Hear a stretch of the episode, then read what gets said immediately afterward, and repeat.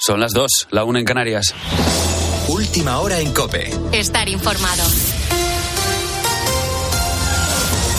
La región de Murcia ha entrado esta medianoche en alerta por fuertes inundaciones y de cara a este lunes también hay alerta en Barcelona y Tarragona. La lluvia ha llegado a España tras, tres meses de sequía. Mayo no va a sacarnos del problema, pero teniendo en cuenta las malas perspectivas que llevamos arrastrando durante meses, la verdad es que un par de semanas más lluviosas de lo normal pueden darnos un globo de oxígeno que la verdad necesitamos. Esas lluvias ya han empezado a caer en muchas zonas de España. Ha llovido en Madrid este fin de semana, en Valladolid o en Andalucía, que es donde más ha caído este domingo. Un pequeño avance de lo que va a ser la semana con esa dana que va a afectar a gran parte de la península. Eso permitirá darle la estocada final al incendio declarado el miércoles en la zona de las Urdes y la Sierra de Gata, en Cáceres. Todos los vecinos desalojados han podido volver a sus casas en las últimas horas, aunque el incendio no está controlado todavía, simplemente estabilizado. Lo estará en los próximos días. El fuego ha calcinado 12.000 hectáreas. Con la fuerza de ABC.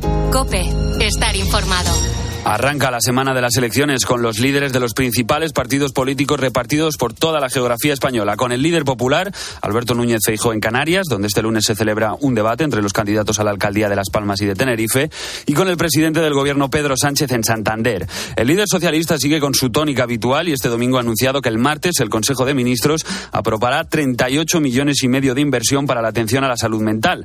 Los populares, por su parte, encaran la última semana de campaña con optimismo después de haber llenado la plaza de Toros de Valencia este fin de semana. Ricardo Rodríguez. Alberto Núñez Feijóo enfila la recta final de la campaña, habiendo ganado a Pedro Sánchez el asalto de los mítines en la crucial batalla de Valencia. El PP doblaba al PSOE con un lleno de 12.000 asistentes en la icónica Plaza de Toros, una clara inyección de moral para los populares, prestos a fijar en la mente del elector que solo ellos son el voto útil. Ese llamamiento va a hacerse aún más explícito. Los socialistas prefieren minimizar el golpe simbólico de Feijóo pero endurecerán su discurso toda vez la movilización del votante de izquierda representa un quebradero de cabeza y necesitan activar alrededor de un 15% más. A ellos dirige Sánchez la aprobación en el Consejo de Ministros de 580 millones en atención primaria y otros 38 millones y medio más para salud mental. Dos compromisos ya acordados con las comunidades en abril. Y hoy es un lunes que nuevamente viene marcado por las huelgas. Y es que los funcionarios de justicia, que llevan un mes con paros parciales los viernes,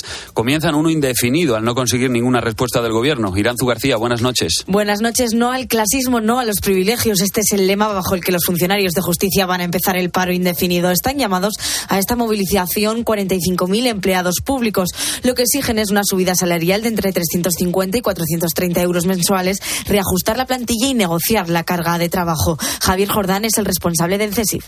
Resulta también sorprendente que el mismo gobierno que está pidiendo los votos a millones de ciudadanos sea ese gobierno el que esté paralizando y colapsando la administración de justicia en perjuicio de esos mismos ciudadanos. Con este nuevo paro ya se han encadenado casi cinco meses de huelgas y movilizaciones en la justicia española. Así, los funcionarios toman el relevo en las protestas a los jueces y fiscales que ellos sí que han alcanzado un acuerdo con el gobierno y han evitado ir a la huelga que también estaba prevista a partir de hoy. Con este menú termina un día en el que el gobierno ha admitido que valora una reforma de la ley electoral tras el presunto fraude con el voto por correo en Melilla. Estima pedir también el DNI a la hora de entregar al voto y no solo al solicitarlo. Como te hemos contado en COPE, la policía sospecha que se han comprado 10.000 votos por correo, votos que podrían decidir un tercio de los representantes de esa ciudad autónoma. Tienes más información en cope.es y ahora sigues en la noche de Cope con Adolfo Arjona. Cope, estar informado.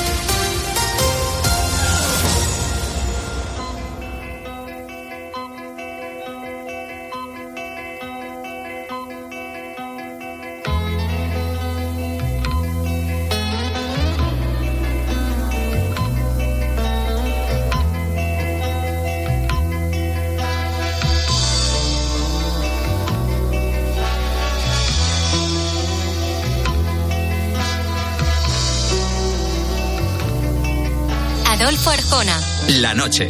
Cope, estar informado. Bueno, ya sabemos lo que pasa en España y en el mundo. Vamos a sumergirnos, como pretendo hacer cada noche entre domingo y lunes, en un viaje fantástico.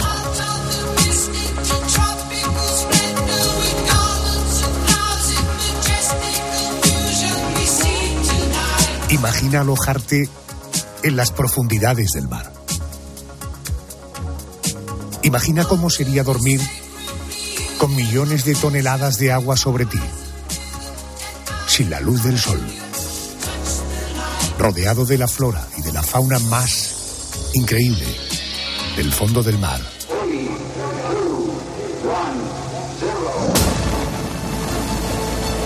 Imagina ahora estar a miles de kilómetros de la Tierra, alojado en un moderno hotel desde el que puedes ver el globo terráqueo como si fuera un dibujo perfecto. Ese es el reto que te propongo en la próxima hora. Viajar y alojarnos en lo más profundo del mar y en lo más alto del espacio.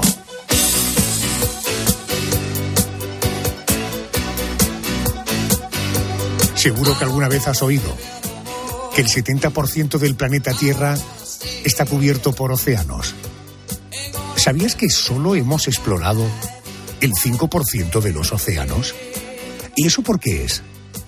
Porque el ser humano se empeña en viajar al espacio, pero desconoce lo que hay bajo el mar. Si hay un hombre que encarna como nadie la pasión por explorar, investigar y proteger los océanos. Ese fue el oceanógrafo Jacques Cousteau. Murió en 1997. Cada vez que nos sumergimos, que penetramos en el mar, aprendemos algo nuevo. Jamás estuvimos tan bien equipados para observar, para aprender para aprovechar científicamente nuestros descubrimientos. Nuestra investigación nos llevará en el transcurso de los años a afrontar los peligros y a descubrir los esplendores del mar.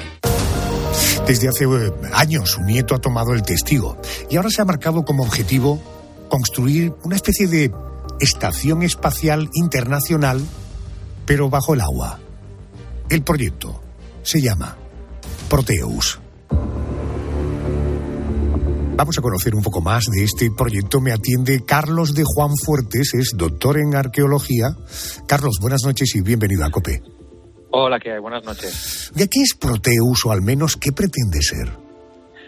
Bueno, el proyecto Proteus lo que pretende es llevar al gran público eh, algo que se conoce desde hace años y que se ha puesto en práctica en numerosas ocasiones.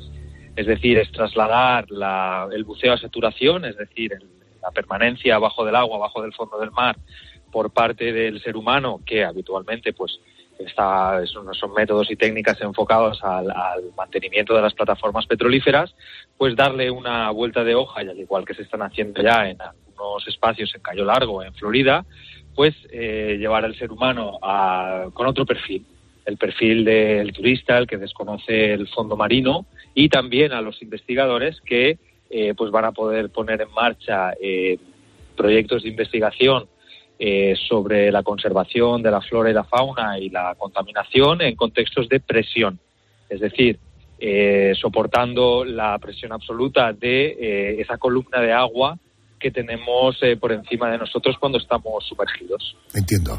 Vamos a entrar en algunos detalles. la idea sería, o, dónde se instalaría y cuál sería la inversión de tiempo y de dinero necesaria para poner en marcha Proteus? Bien, aquí depende un poco eh, del diseño y el alcance que la familia Cousteau ponga en su proyecto. ¿Qué quiere decir esto? Pues que se puede hacer una instalación desde una serie de cámaras que sería pues el equivalente a un pequeño apartamento, 90-100 metros cuadrados, hasta crear verdaderos complejos eh, laboratorios que podrían llegar a, alcanzar pues, eh, dimensiones de 600, 700 metros cuadrados o más. Es decir, técnicamente son construcciones modulares que pueden hacerse todo lo grande que nuestro presupuesto nos permita. ¿Hay, una inversión y un lugar ya elegido donde podría desarrollarse este proyecto? Sí, la elección del lugar no tiene más, eh, más problemática que que sea una, una profundidad eh, asequible para la instalación de este tipo de, apartamentos, ¿no? De, burbujas submarinas, que suele rondar pues entre los 25, 20, 25, 30 metros de profundidad. Después, eh, lógicamente, pues igual que el que ya existe en Cayo Largo, en Florida, eh, lo que se busca es que las aguas sean aguas poco turbias, haya muy buena transparencia, buena visibilidad, para que desde los ventanales, desde los ojos de buey, ¿no? De, de estos, de estas, de estas cámaras, se pueda, se pueda observar el, fondo marino. Entiendo por lo que me está diciendo que en California hay un proyecto parecido. En Florida, en Florida hay uno parecido que ya está, ya está funcionando hace años, menos ambicioso en cuanto a lo que son metros cuadrados que el que está proponiendo la familia Cousteau y que yo eh, humildemente creo que les puede haber servido de, inspiración. Entiendo. Eh, partiendo de la base de que ya hay un ejemplo menos ambicioso, pero un ejemplo en Florida, ¿cómo sería la vida en esta ciudad? ¿Cómo nos afectaría que no nos diera la luz solar? ¿Cómo se resolvería el tema del habituallamiento? Porque entiendo que no es fácil bajar cargamentos de alimentos a 20 metros de profundidad. ¿Toda esta logística cómo se organizaría? Bien, la logística, bueno, son dos aspectos. Por una parte son las, las condiciones de vida de, estos, de esta especie de buceadores, ¿no? Que quedan dentro de la, de la cámara y que no pueden salir y que porque están sometidos a, un proceso biológico, ¿no? De saturación de gases dentro de nuestro cuerpo. Bueno, cuestiones propias del buceo que, eh, bueno, pues representa que mm, nos vamos a tener una carencia, lógicamente, de, rayos solares en nuestro cuerpo vamos a tener que estar siempre eh, respirando un aire que no es natural, sino que es un aire pues ya, ya tratado, que bueno, pues con algunos problemas de, necesidad de humidificar de nuevo ese aire porque el, suministro lo ha desecado.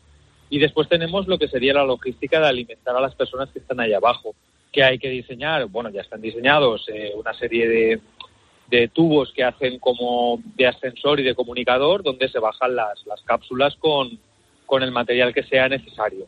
Oiga, y, eh, al, margen de científicos e investigadores, Proteus, ya me lo ha anticipado, está abierto a acoger turistas. Imagino que turistas que pagarían una suma de dinero considerable por pasar unos días en las profundidades del océano. ¿Realmente existe una demanda de turismo subacuático como claramente existe una demanda de o una expectativa de demanda de turismo espacial?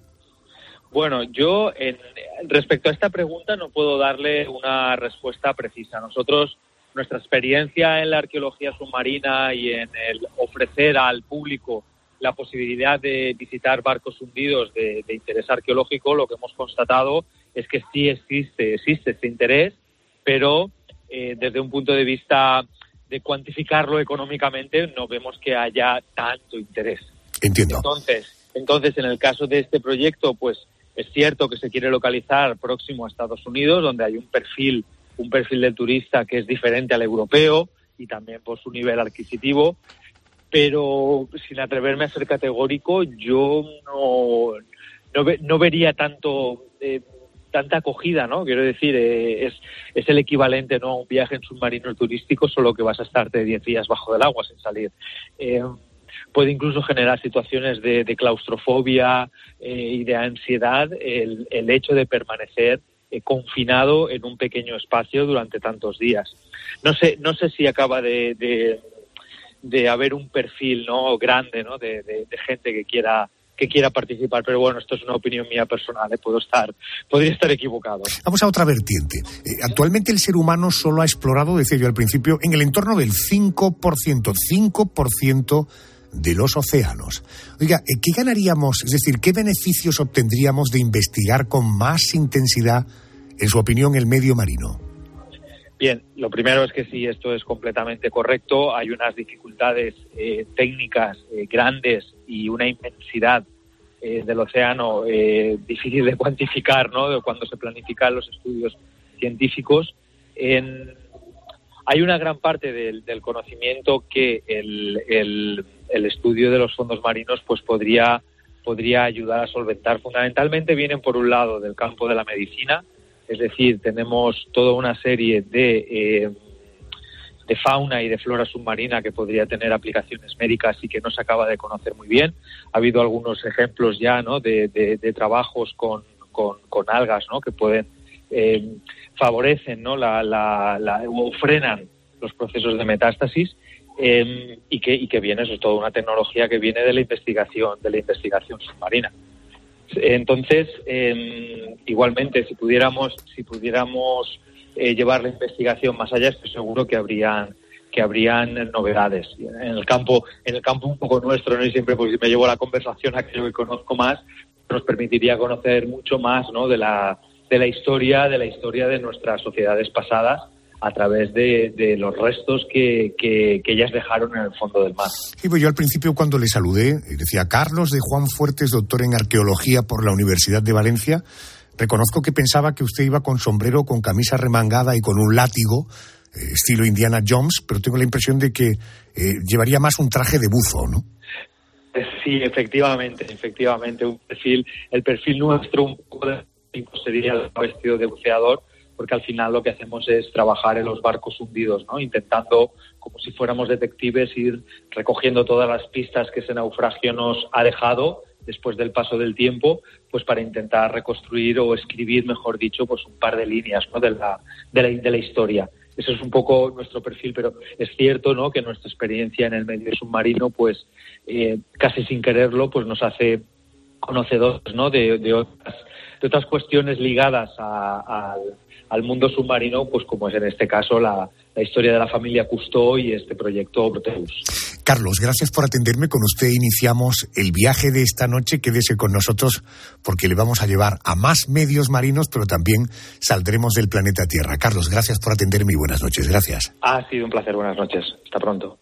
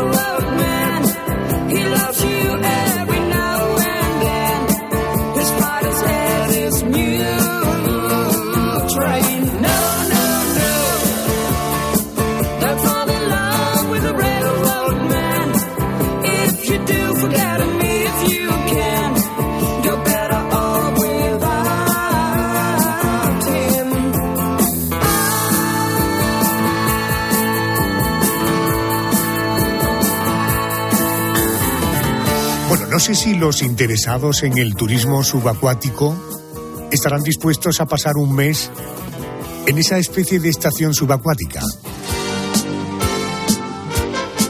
Pero lo que seguro que cualquiera de nuestros oyentes estaría dispuesto es a navegar en un barco o no es un barco. En todo caso, en una nave que se llama Nautilus. ¿Quién pudo concebir semejante ingenio? Un barco submarino. ¿Quieres decir un barco sumergible? Casi no puedo creerlo. El hombre ha soñado con tales fantasías. A ver, Mónica, buenas noches de nuevo. Esto de el Nautilus, ¿qué es exactamente? Bueno, se trata de un yate de lujo capaz de navegar, como hacen todos los yates, y de sumergirse, de sumergirse 200 metros, como hacen todos los submarinos. Es decir, sería un híbrido entre barco y submarino. A la nave no le falta, Adolfo, un detalle amplias habitaciones de lujo, gimnasio de última generación completo, jacuzzi, eh, un salón común para establecer relaciones, para trabajar, para relajarse, enormes ventanas redondas y panorámicas que permiten estar cenando y contemplar las profundidades marinas. En fin, detrás de Nautilus está la empresa holandesa U-Boat Works, experta en la fabricación de sumergibles desde el año 1980. Es una verdadera maravilla que lleva por nombre Nautilus. Déjame que voy a saludar a Ismael Marinero, es editor de Omicrono, la sección tecnológica del español. Ismael, muy buenas noches, bienvenido a la cadena COPE. Eh, buenas noches, Adolfo. Encantado de, estar con vosotros. Gracias. Bueno, hemos visto en Internet diseños del interior de Nautilus, este especie de yate sumergible de lujo del que nos hablaba Mónica, pero eh, ¿en qué fase está? ¿Esto va a terminar siendo una realidad, en tu opinión? Eh, pues eh, todo parece indicar que sí. Eh, además, hay, noticias recientes al respecto. este mismo mes de mayo, la compañía ha anunciado que ha llegado a un acuerdo con la empresa Moravia Yachting, que tiene sede en Mónaco, y es un sitio al que acuden interesados en comprar, vender yates o incluso realizar un viaje charter en, en uno de estos barcos. Y desde este mismo mes, esta empresa ofrece en su catálogo el Nautilus. Eh, este tipo de yates se fabrican por encargo, así que una vez que un cliente con mucho dinero se muestre interesado, eh, U-Boat Works habla de un plazo de unos 30 meses, unos dos años y medio, para que esté listo. Así que si, si algún interesado se decide y no surge ningún contratiempo, en 2025 el Nautilus podría estar surcando los mares. Ismael, eh, ¿se ha filtrado eh, eh, cuál podría ser el coste de la construcción de este barco híbrido que sería barco y submarino? Pues sí, la, propia compañía ha, calculado unos 25 millones de dólares, 23 millones de euros, para que nos entendamos. y, es un precio relativamente barato, teniendo en cuenta que no existe ningún barco similar en el mundo y que ofrece unas prestaciones únicas por compararlo con otros modelos, pues eh, no sé, el, Valoria B, el yate más pequeño de Amancio Ortega, que tiene nada menos que 47 metros de eslora, eh, le costó unos 33 millones de euros. Eh, yo creo que, que por 23 millones de euros es, es un es un eh, barco muy interesante. Es evidente que debe ser completamente seguro, pero realmente llega a sobrecoger ver la dimensión de sus ventanas panorámicas. Te recuerdo, Nautilus, por si te quieres meter en Internet y echar un vistazo a lo que hay publicado. Es como cuando vas a un acuario eh, que siempre tienes una milésima de segundo para pensar caramba, si esto se rompe, si se rompe el cristal y además estás pasando por donde están los tiburones, ¿qué podría pasar? ¿no? Eh, un barco que se puede sumergir, eh, y digo bien, ¿eh? un barco que se puede sumergir a 200 metros de profundidad. Ismael, ¿qué tiene de barco que flota y qué tiene de sumergible submarino? Pues diría que mitad y mitad. Realmente todo está más volcado a la parte submarina, que es a lo que se dedica esta empresa desde, desde los años 80 y, que es como la, novedad. ¿no? la empresa no ha explicado con detalle el funcionamiento, pero en teoría cuando funciona como barco, eh, el Nautilus ofrece una enorme cubierta equipada con una piscina, con un bar y una lujosa mesa de comedor. Em, y cuando se quiere sumergir, esta disposición al aire libre se repliega, parece tener una especie de cubierta deslizante, que debería cubrir por completo el área superior y cerrarla herméticamente eh, para que no, evidentemente, para que no pase el agua, ¿no? Eh, de todos modos, esto que, planteas, ¿no? De, que los cristales se puedan romper, es algo muy difícil que ocurra, ¿no? Sobre todo con una empresa eh, con tanta mm, veteranía en, en, estos, en estos temas que cuenta con las medidas de seguridad más avanzadas. Serán cristales muy, muy gruesos, diseñados para soportar una presión enorme pero si ocurriera, desde luego sería fatal, ¿no? Porque esas profundidades, si tienes un problema, eh, estás muerto. Sí, porque además esta empresa holandesa es experta precisamente en fabricación de sumergibles. Lo hacen desde 1980, o sea, estamos hablando de una empresa con más de 40 años de experiencia. La idea, Ismael, es un proyecto para vender a un multimillonario para su uso privado o más bien a una compañía naviera que lo explotaría a modo de turismo de crucero de altísimo lujo. Eh, todo parece indicar que el objetivo es vendérselo a algún multimillonario, multimillonario, porque este mundo del lujo extremo tiene mucho que ver con la exclusividad. A la empresa no le interesa que cualquiera, cualquiera con mucho dinero en todo caso, eh, pueda vivir una experiencia así comprándose un billete y, haciendo un crucero. Eh, si tuviera que apostar, me atrevería incluso a decir que han pensado en una persona en concreto, en, el director de cine James Cameron, responsable de películas como Titanic o Avatar, que es un apasionado de las profundidades marinas. El propio Cameron realizó el primer descenso en solitario hasta los 11.000 metros de la fosa de las Marianas, tiene sus propios submarinos y financia de su bolsillo varias iniciativas de exploración subacuática. Así que es como el cliente ideal, ¿no? Entiendo. Y además tiene la pasta ideal para poder pagarlo. También, también. ¿Eh? Porque este es un detalle, en fin, el dinero efectivamente no da la felicidad, pero quita los nervios y te puede permitir además comprarte un juguete como este. Una de las cosas que más preocupa, fin, por razones, si quieres, medioambientales, pero también por la carestía de cómo está la energía y el hecho de que pueda eh, navegar en la, en la superficie del mar y además poder entrar como submarino, supongo que condiciona el tipo de energía. ¿Cómo se suministraría de energía este Nautilus? ¿Cómo va a funcionar? ¿Qué sabes? Eh, como te comentaba, las especificaciones del barco por el momento son muy escuetas, pero en sus comunicados de prensa, eh, U-Boat Works menciona un sistema de propulsión diésel eléctrico para garantizar un funcionamiento relativamente silencioso, tanto en superficie como sumergido. Eh, no es la apuesta más ecológica de las que hay disponibles actualmente, pero algo es algo y necesita mucha potencia para, para, para propulsarse estando sumergido. Em, en, esto de, tener motores más eh, eficientes y más respetuosos con el medio ambiente están trabajando mucho los fabricantes de yates en los últimos años. Hay propuestas como el Sunreef Power Eco, que es el yate de Fernando Alonso, que está cubierto con paneles solares y tiene unas potentes baterías para autoabastecerse lo máximo posible de energía limpia. También hay quien apuesta por velas rígidas que funcionan como aerogeneradores o turbinas eólicas para gastar menos combustible. Eh, lo que se busca a medio plazo es incorporar nuevos motores, incluso de hidrógeno, que esos serían totalmente limpios, aunque todavía es, un pronto, es bastante pronto para eso. Entiendo. El otro día eh, veía un reportaje sobre unos barcos que se están, no sé si tienes noticia de ellos, unos barcos que se están construyendo en Galicia, eh, que están teniendo como mercado fundamental el mercado de los Estados Unidos. Es un barco para, para eh, navegar ríos. Estamos hablando de un barco de paseo, un barco pensado en el ocio y coincidiendo con lo que tú decías, una de las formas por las que se propulsan estos barcos son precisamente las placas solares, es decir, la energía solar como elemento eh, energético para mover cosas, y en este caso un barco, ¿no? Eh, sí, sí, eh, lo que pasa es que de momento la, la, eficiencia que se logra con las placas solares en algunos casos no es suficiente para barcos de, de estas dimensiones, ¿no? Y que, que además, en este caso, incluso se sumergen. Como te decía, eso implica una, una exigencia eh, energética muy alta. Correcto. Pero, pero bueno, se está trabajando en ello. Ismael, eh, eh, tú que además estás muy relacionado, repito que Ismael trabaja en el, en el español, es editor de Omicrono, la sección tecnológica del periódico. ¿Por qué crees que el ser humano se empeña en viajar y explorar el espacio? Incluso se habla de turismo espacial, fíjate cuántas cosas estamos leyendo en tan corto periodo de tiempo y no nos preocupamos, no nos ocupamos de conocer las tres cuartas partes del planeta Tierra que son agua. ¿Por qué ocurre esto? Pues eh, es un poco misterio para mí también. Eh, y son dos mundos que están más conectados de lo que parece.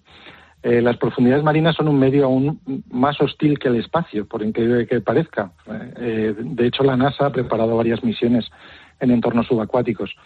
quizás que la exploración espacial ha sabido venderse muy bien. Tiene ese punto glamuroso del que carece la exploración oceánica. También es muy habitual oír mensajes como vamos a encontrar nuevas formas de vida en otros planetas eh, y por contra estamos acabando con la vida en los océanos, ¿no? Como si hubiera ahí esa, esa frontera. Eh, esta misma pregunta que me planteas es algo que le pregunté yo en su día a Fabián Cousteau, el nieto del, documentalista y enamorado del mar, Jean-Jacques Cousteau. Eh, tuve ocasión de hablar con él para un reportaje porque está trabajando en Proteus, que es como un hábitat submarino, como una estación espacial internacional, pero a 20 metros bajo el mar, en el Caribe. No suena. Eh, y él me dijo que tampoco lo sabía, pero que es una lástima que sepamos tan poco de nuestros océanos. Eh, solo conocemos el 5% de lo que nos conecta a todos a través de muchísimas generaciones. Y todo a lo que queremos aferrarnos depende en buena parte de esta asombrosa parte de nuestro planeta tan inexplorada. Eh, yo creo que es, es, imprescindible que, que, se equilibre de, un, de, algún modo esta balanza entre la exploración espacial y la, y la marina, porque su estudio puede ser una fuente potencial de descubrimientos que podrían ser útiles para abordar todo tipo de preocupaciones, desde el cambio climático hasta la cura de enfermedades. Eh, tú que estás tan relacionado con el mundo eh, tecnológico, ¿viaja al espacio o un viaje subacuático particularmente atractivo eh, vivir en ese parque eh, temático que Cousteau parece que puede estar planteando, navegar con el Nautilus, o, en tu caso supongo que le pegas a todo y que te apuntarías a cualquiera de esta guerra, ¿no? no te creas, yo me tira más el mar, no solo por mi apellido, eh, lo, del, lo del espacio me, me, aterra un poco, pero bueno, también soy un apasionado de la ciencia ficción, así que yo creo que me apuntaría a todo. Ismael Marinero, le podéis seguir en El Español y concretamente en Omicrono, la sección tecnológica del periódico. Isma, gracias por atenderme, te mando un abrazo fuerte, buenas noches, que descanses. Gracias. muchas gracias, Adolfo. Un placer.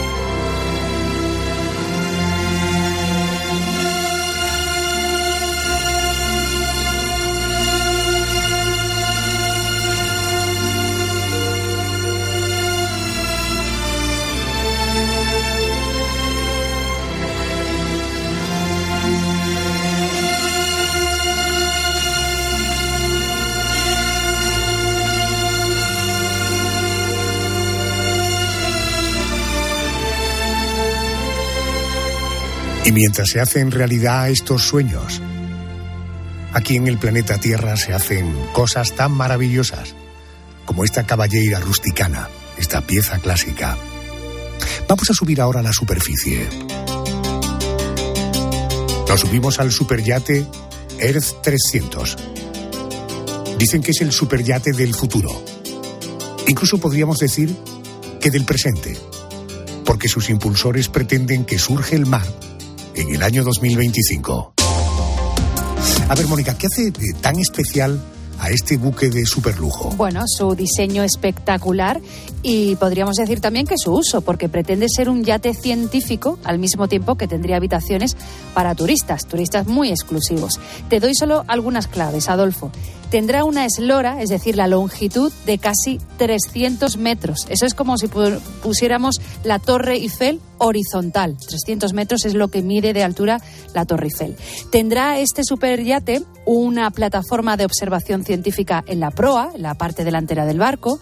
Tendrá una gran esfera en la parte trasera esa esfera tendrá 13 pisos y 20 laboratorios y esos laboratorios tendrán lo último en tecnología para estudiar la crisis climática y cómo proteger el mar. Estamos hablando de un bicharraco, de un superyate que va a costar 700 millones de dólares quiero saludar al fundador de la empresa Ides Yachts, que es la empresa y la persona que está detrás del diseño del Earth 300. Se trata del arquitecto naval Iván Salas Jefferson. Señor Navas Salas, perdón, Jefferson, muy buenas noches y bienvenido a la cadena COPE. Buenas noches, muchas gracias. Oiga, usted está detrás de, de, su diseño. Eh, ¿Cómo es el Earth 300 por dentro y por fuera? Es decir, desde su diseño exterior, lo que todos vamos a poder ver en una foto, hasta su diseño interior, las tripas que solo unos pocos afortunados van a poder disfrutar. Bueno, eh, el 300 es, es, un buque, como se puede ver, futurista, de nueva generación, ¿no? Su interior, bueno, la visión del interior es, es bastante interesante, ¿no? Es un, sería un interior multidisciplinario, ¿no? Con varias con la posibilidad de que este interior sea intercambiable dependiendo de, del objetivo en específico de la operación del buque en un, eh, en un, en un distinto viaje, ¿no? Si la idea sería que fuese cambiante, ¿no? Como lo que sería eh, la naturaleza en sí, ¿no? Con las distintas temporadas, ¿no? Entonces, dependiendo del, del objetivo del buque, pues este interior se iría adaptando también para, para optimizar el, destino y el objetivo de ese viaje. ¿no? Estamos hablando, por tanto, de eh, no solamente zonas científicas, sino también camarotes.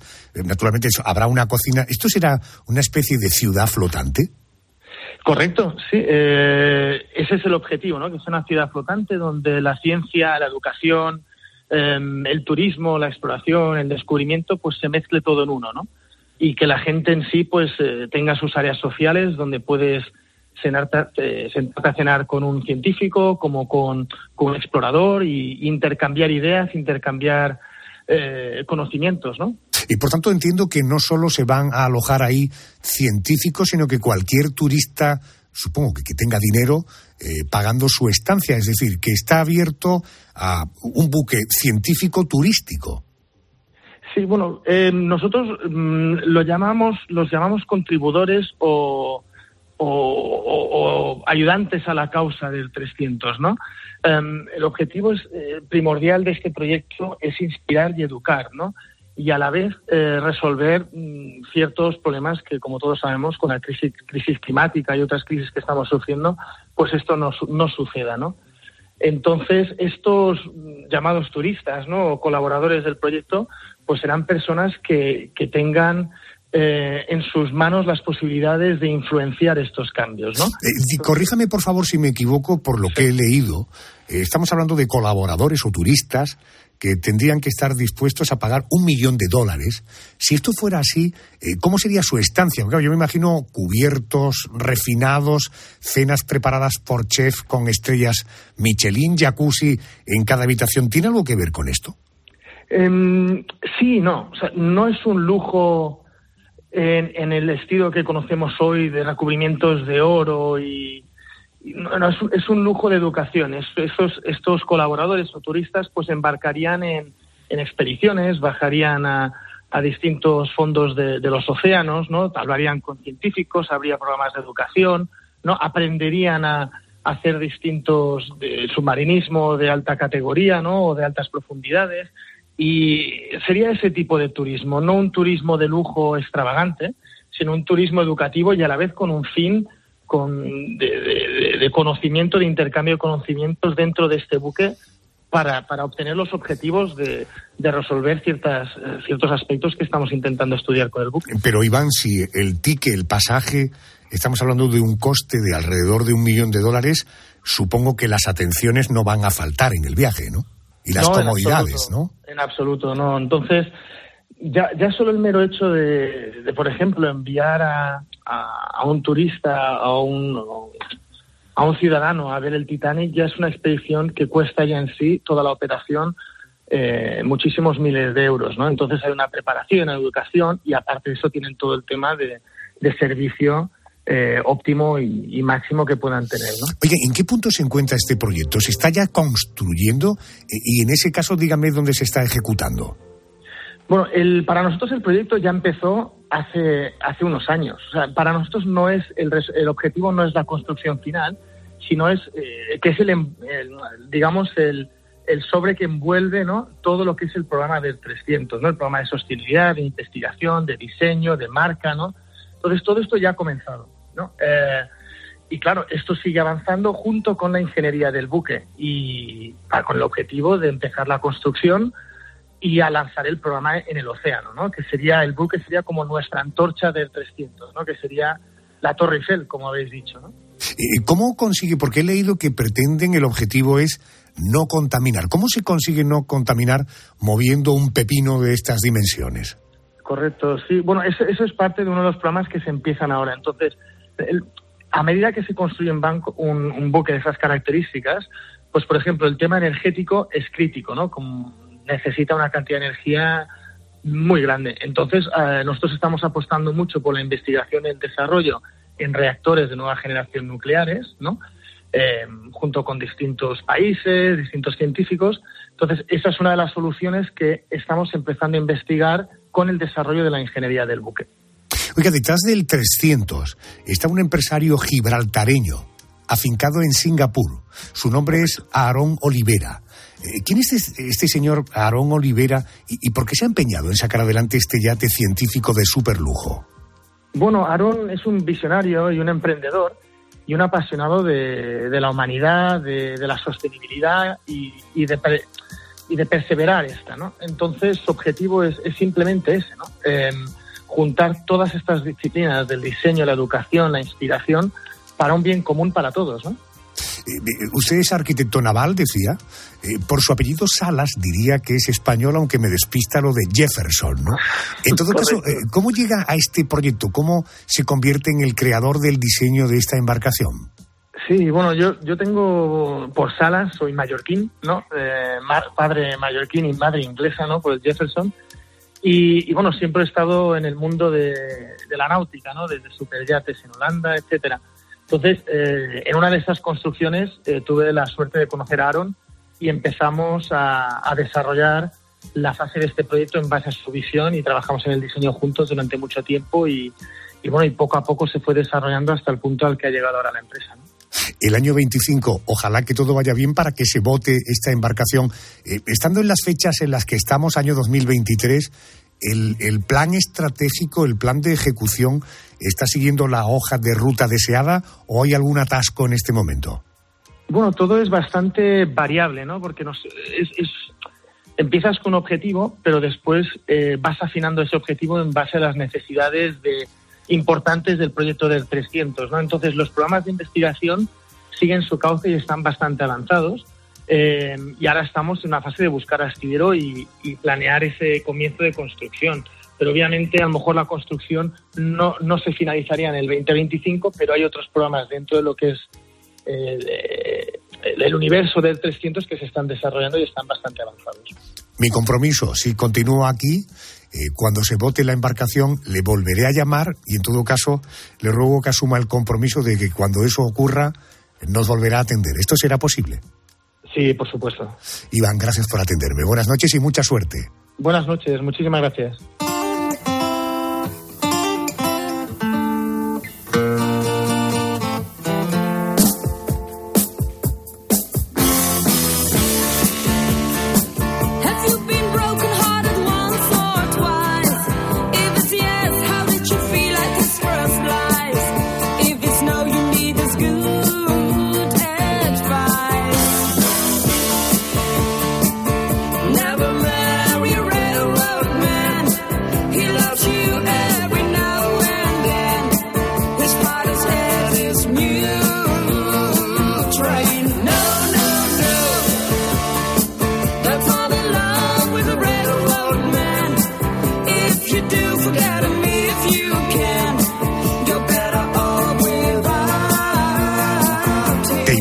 Pagar 10.000 euros por alojarte 10 días en un hotel en el espacio?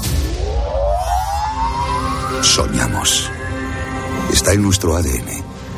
Cruzamos los océanos. Conquistamos los cielos. Y cuando no nos quedan más fronteras en la Tierra, nos lanzamos hacia las estrellas. Los cielos atrajeron a una nueva generación de innovadores y exploradores que buscaban llevar a la humanidad muy lejos.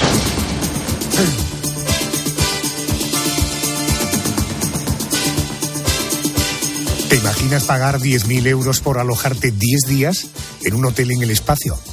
¿Lo harías? ¿Ahorrarías para cumplir ese sueño? Pues ya te avanzo que tienes 10 años para ir ahorrando. ¿Cómo lo oyes? En 10 años, el turismo espacial podría estar democratizado. Al menos, ese es el objetivo de una empresa privada estadounidense llamada Orbital Assembly. Quiero hablar con Elena Roibás. Ella es docente de la Escuela Técnica Superior de Ingeniería Aeronáutica y del Espacio. Es investigadora del Instituto de Microgravedad Ignacio Darriba. Elena, muy buenas noches y bienvenida a la cadena COPE. Hola, Adolfo. Buenas noches. Muchas Buenas gracias. noches. ¿Que ¿De verdad será posible pasar 10 días en el espacio dentro de 10 años por el razonable precio de 10.000 euros? Pues bueno, yo fíjate que aquí os respondería con mi percepción personal, porque en realidad esto depende de cómo evolucionen los costes de lanzamiento, es aún un poco prematuro, ¿no? Para saberlo, porque es la parte, eh, digamos, más costosa de, un proyecto espacial y más aún todavía si es tripulado, ¿no? Hab- hab- Hablando de viajes eh, espaciales turísticos. Eh, actualmente hay pocos lanzadores que puedan, que sean capaces de llevar seres humanos, ¿no? Al espacio. Están los chinos, los rusos y hay recientemente eh, los de SpaceX, que es la empresa esta americana, ¿no? De Elon Musk. Pero estamos hablando de costes de lanzamiento por asiento, pues no lo sé, 50, 60 millones de euros a lo mejor, ¿no? Eh, o sea que a corto plazo yo creo que no parece, ¿no? Que el estado de la tecnología permita disminuir al- eh, este coste.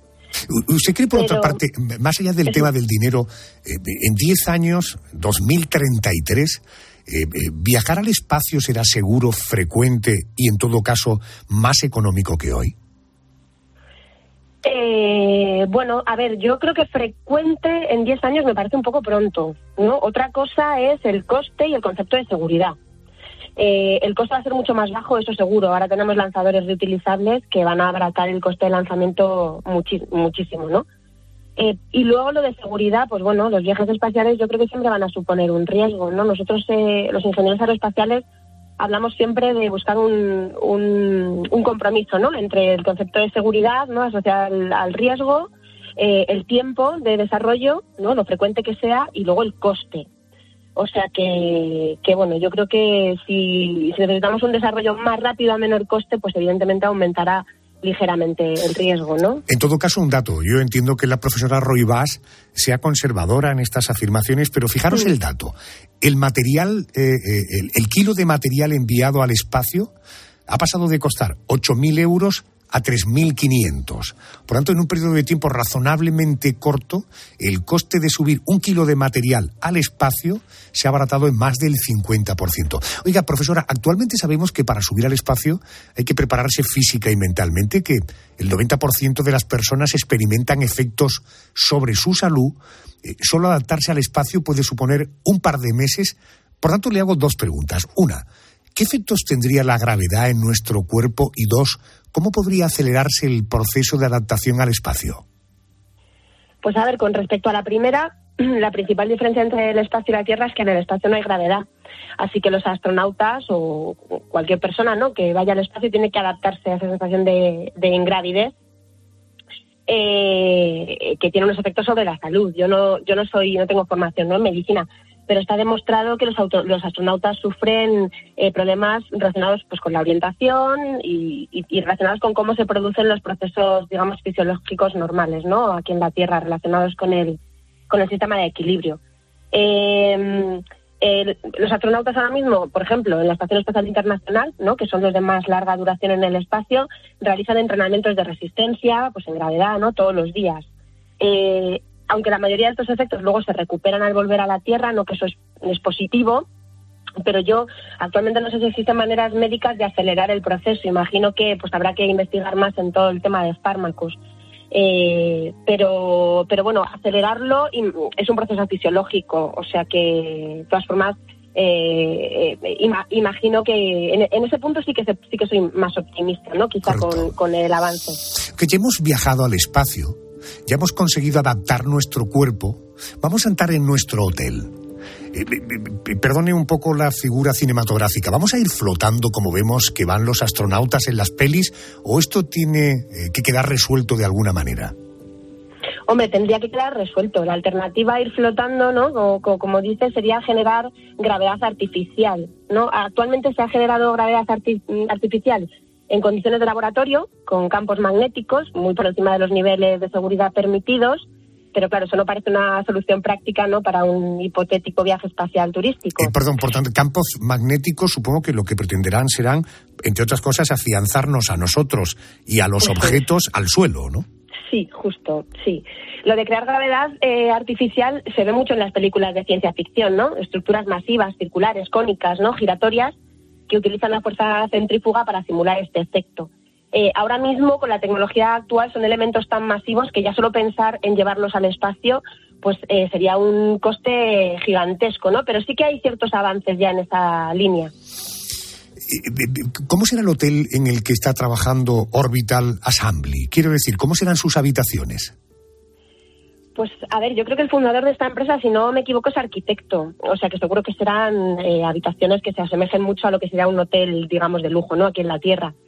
Eh, he visto alguna representación por ahí por circulando por, por la red, pero, pero yo creo que lo importante ya no es tanto cómo serán las habitaciones estéticamente, que seguro que serán eh, increíbles, eh, sino si es posible en esos 10 años no llegar a ese concepto de hotel espacial. Elena, ¿qué comida nos pueden ofrecer? Es decir, actualmente, ¿qué se come en el espacio y qué se planea esta empresa americana para ofrecer en su hotel? Porque claro, no me imagino pegándole sorbetones a un tubo de una masa así casi dentrífica, ¿no?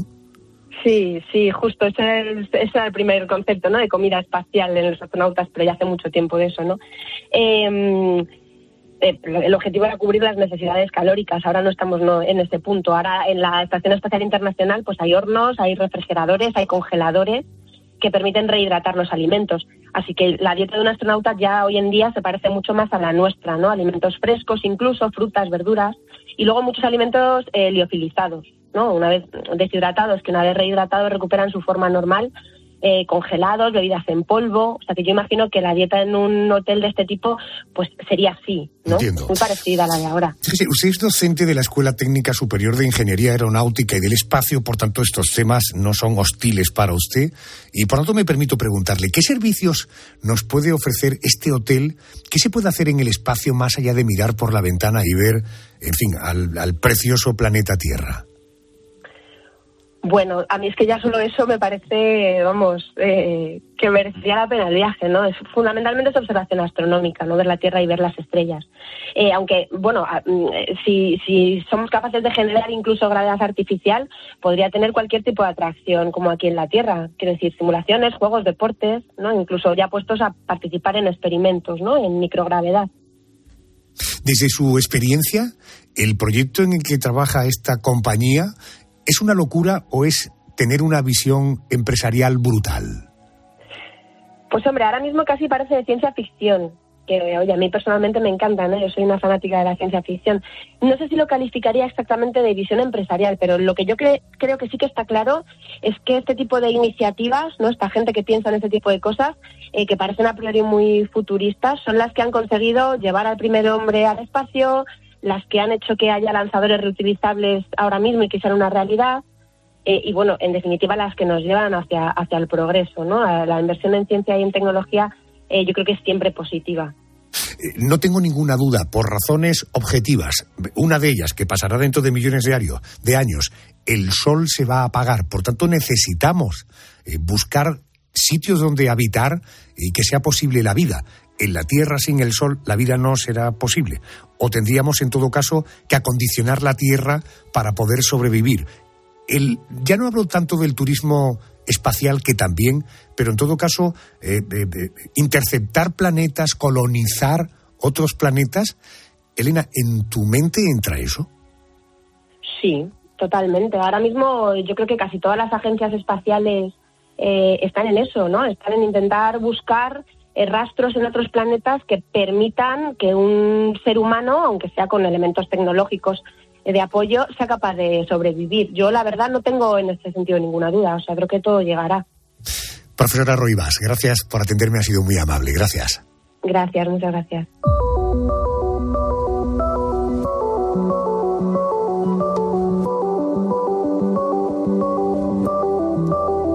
El reto de esta noche era viajar y alojarnos en lo más profundo del mar y en lo más alto del espacio.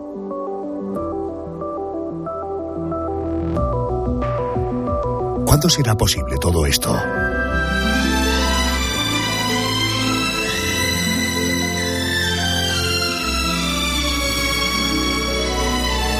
Esta noche ha quedado claro que está más cerca de lo que pensamos. Noticias y luego seguimos. Each morning and I'll promise to laugh. I'll say good morning to your old photograph. Then I'll speak to you, dear. Just as though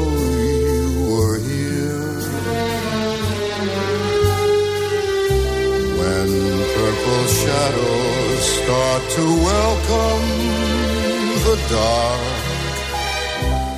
I'll take the same old stroll we took through the park, and I'll cling to you, dear, just as though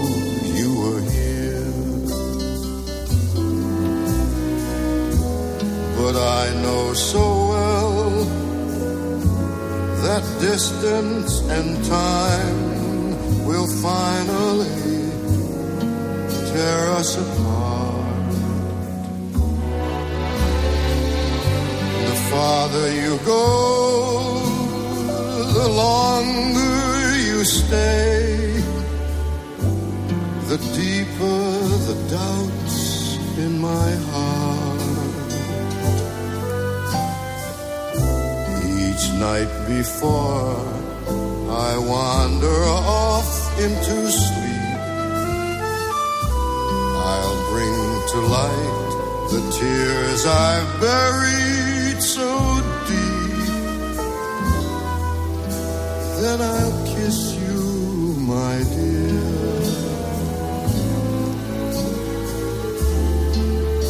Just as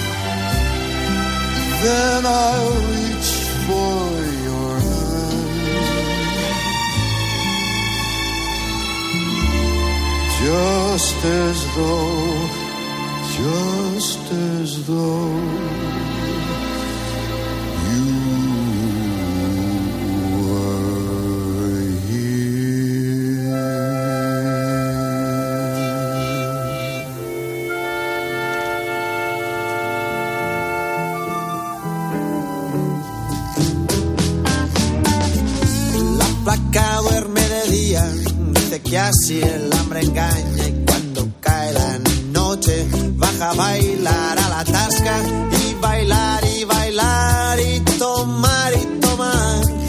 Una cerveza tras otra, pero ella nunca